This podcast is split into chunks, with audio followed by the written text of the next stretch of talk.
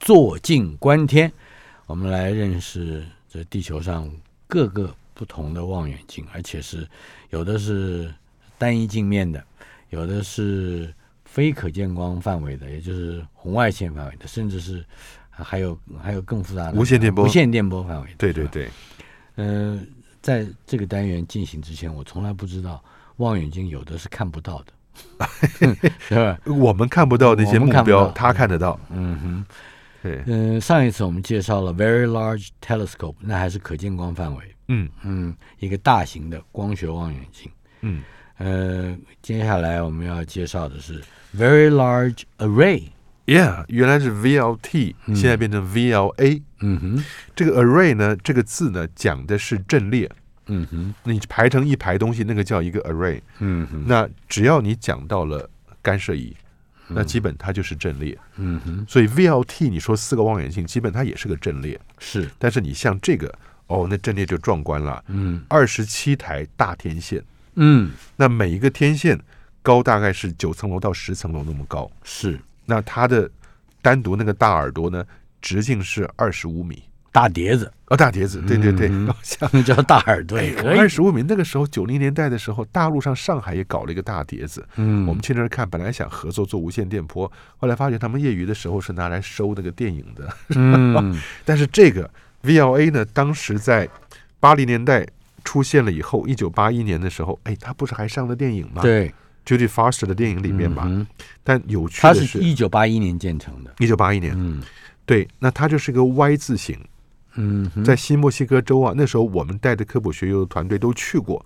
海拔有两千米，啊所以也不低了。是，但那时候你不说，师生都没有高山症的感觉，嗯 大家兴奋到不行。你刚刚说 Y 字形，也就是说这个阵列的那些个碟子嗯，部件起来是一个 Y 字形，是吧？对对大对，的 Y 字形所。以前面有两个分叉，嗯哼，后面有一条直线啊。因为干涉仪有一个重要点是说，它的每两两之间是一个基线，嗯哼，所以你真的你摆了二十七个在那边，通常它是二十六个在运作，有一个进机棚去维修。嗯哼，那这二十六个排列组合真的出来很多基线，因为不同的两个连在一起，它就是一个基线。哦，而这两个呢，看到那个天体的这样讲的话，这个 Y 字形的阵列，它每一个都是可以移动的，都可以移动都，是可以走的你在观测的时候就定下来了，啊哈。要做观测，然后呢，每两两之间做出一个基线来，然后是有二十六个每取二，那多少个那个组合啊，嗯哼，那就能把天体的那个细节把它拍出来啊。嗯哼，但是呢，如果这二十六个是很靠近的话，嗯那两个，一个是效率比较高，灵灵敏嗯灵敏度比较大，因为你等于是一个比较大的望远镜嘛。嗯哼，那第二个呢，解析度比较差，嗯，因为它没有拉开。啊哈，如果你把它拉到最开的话，哎，它可以到三十六公里，哎三十六两公个里，碟子之间，对，最远的两个碟子之间可以到三十六公里。那就像我们原来讲的嘛，那你就等于是这一个东西产生了一个三十六公里的巨大盘面，嗯哼，一个无线电波望远镜了，是那就很厉害了。我有一个问题，哎，呃，既然你刚刚提到了 Very Large Array 这个大的阵列，是一九八一年建成的。嗯可是我们回想一下，在前一次节目里面嗯，讲到的 Very Large Telescope 哎，这个光学望远镜，它是好像是到了二零一二年才全面建设完成，嗯而它开始工作，也就是开始这个做啊，是在一九八六年。那也就是说，它比这个 Very Large Array 还要晚五年才对，一九八六年啊嗯开始研制，但是光学望远镜它的速度也蛮快的。一九九八年，十二年就建成了第一个嘛。嗯那接下来两三年到两千年就完全建完了，嗯两千年就完全建完了，所以 V VLT 也存在有二十年了啊。嗯哼，但是那个 Very Large Array 无线电波望远镜相对的是稍微便宜一点，哦，因为看你那个观测波长，观测波长如果是越长的几公分几公分的话，它那表面的精密度不需要太高的。嗯，我们以前跟着那个摄影团队，带着摄影团队到这儿去拍摄天文影片，是哎，我们就真的爬到二十五米的碟子里去。啊哈，然后我们的摄影师，哎，当年九零年代摄影机是什么？Betacam，嗯哼重的不得了，啊，机器也重，三个脚架，三个脚脚架一打开往那边一放，我都担心能把它那个天线那个碗戳个洞啊。他们说没有关系啊，因为它的波观测波长够长，嗯所以它表面没有那么精密。嗯哼，但是后来中央研究院呢，在夏威夷山上摆的次毫米，嗯，它要做的次毫米就不是比毫米还要来的小，叫次毫米。是那毫米还比厘米还要来的小呢。嗯所以当你要求到那么高的观测波长的时候，你那个表面的平滑度嗯就要比你观测波长还要来的更准确一些了，是那你才能够看得到。所以这个还好，是早期是比较，你现在讲比较粗啦。嗯哼当年是伟大的不得了的敏锐仪器啊，是那现在讲是比较粗，但是它也做了很多有趣的、重要的发现。这个非常大的天线阵列，嗯呃，有哪一些重要的发现呢？它有一些啊是去看别的星星的形状， 嗯它可以看别的星星，因为别的星星也会发出无线电波来嘛。那这是一个，另外一个呢，很有趣的是，它发现了脉冲星会高速奔驰。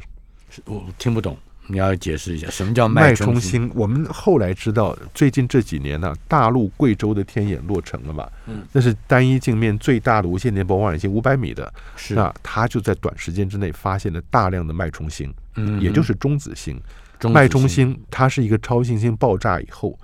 外层炸飞的，核心如果紧密挤压会出来一个中子星。嗯哼，那如果像太阳质量的中子星的话，大小不是太阳的一百四十万公里，是三十公里，嗯所以非常高密度、啊哈，高速度旋转呢。同时，它喷射出去南北极喷射出去的喷流啊，跟它的旋转轴不一样。嗯，怎么说？中央的旋转，那个球在转，但是如果那个斜的，譬如说你是以十二点钟方向那个轴，这个圆球在转，嗯但是呢，你的物质从两点钟方向射出来，嗯一个是两点钟，另外一个是六点、七点、八点钟嗯，射出来的话，它斜有一个斜角，有个斜角，那你在高速转的时候，它射出来喷流不是在扫描吗？嗯扫在周遭。那如果地球刚好在它扫描这个方向上面的话，那你就会隔一会儿看到，隔一会儿看到，因为它会扫转回来，像灯塔，啊，这个就叫灯塔效应了哈。嗯哼那你知道快的是每秒钟能够有几十次、上百次的。嗯高速转动到这样的，让你每秒钟看到它有几百次的变化，所以它是非常迅速的。这种后来就发觉，就是理论上科学家已经猜到该有的中子星。嗯六零年代的时候，一个英国女科学家 Jocelyn Bell 发现的中子星，就是脉冲星了啊。嗯哼那所以到后来呢，因为它是无线电波发现的，就发现这种天体释放大量的无线电波啊，那 VLA 就以这个做观测。嗯，结果找到一个一个脉冲星呢，不单是脉冲星，而且它高速的在宇宙里面运动。嗯那重点是什么？为什么会有高速？它时速四百万公里，一个每小时四百万公里对，，每小时四百万公里。意思是从地球到月球只要六分钟。嗯，哎，大真兄，我们坐这样的车子要多好啊哈、那离光速还有多远？啊！还还早了，时速光速秒速是三十三万十，万，对，嗯所以呢，你看十秒钟它就走了三百万公里，那这是每小时走四百万公里。嗯所以它在远远比不上光速啊。嗯哼但是为什么你知道它在高速前进，是因为它背后留下一条明显的尾巴，无线电波辐射流出来的尾巴，嗯十三光年的尾巴，是所以它已经从它的起源地喷飞出去十三年了，几十对几十光年了，几嗯十年了哈，喷飞出去了。但是重点是，为什么脉冲星会在银河里面高速飞奔？以后未来不了多久啊，嗯它大概就会离开我们银河系射出去了。嗯哼，嗯那是当年的爆炸是一万年以前，不过这个嗯我觉得很好玩的是，就因为这个超新星爆炸的时候啊，它的爆炸核心呢，并不是刚好在正中央，嗯而是在核心的旁边，是主要的爆炸在核心的旁边，所以核心形成了一个中子星以后，旁边这个爆炸把它给踢出去了。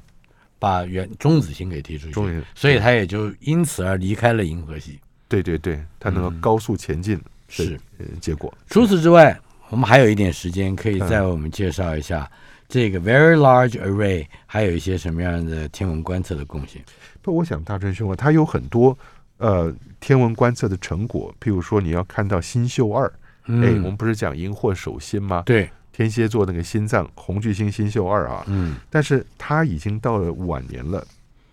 到了晚年它是即将要爆炸，但爆炸之前呢，它本身会变成一个超巨星。嗯那这超巨星到底有多大？后来 VLA 用无线电波去观测，啊，把这个新秀二的实际形状把它画出来了，无线电波的实际形状。是，所以发现新秀二其实比过去猜的还要来得大。嗯，它如果摆在我们太阳的位置上的话，啊，它的边缘超过了土星的轨道。哦，哎，土星是十 AU 哎，是太阳是一百四十万公里，太阳到地球是一亿五千万公里，嗯哼那太阳到土星是十五亿公里是这个大的已经到比一个星系还大，啊！没有没有没有，星系是很大，你这只是星系里面有两千亿颗星嘛，这只是星星走到了晚年，它膨胀了，会超过它原来的大小很多倍。嗯但最后也就轰然一声炸了以后，就留下来中央的中子星，或者是黑洞，或者是 nothing 炸碎了。但是那个超新星爆炸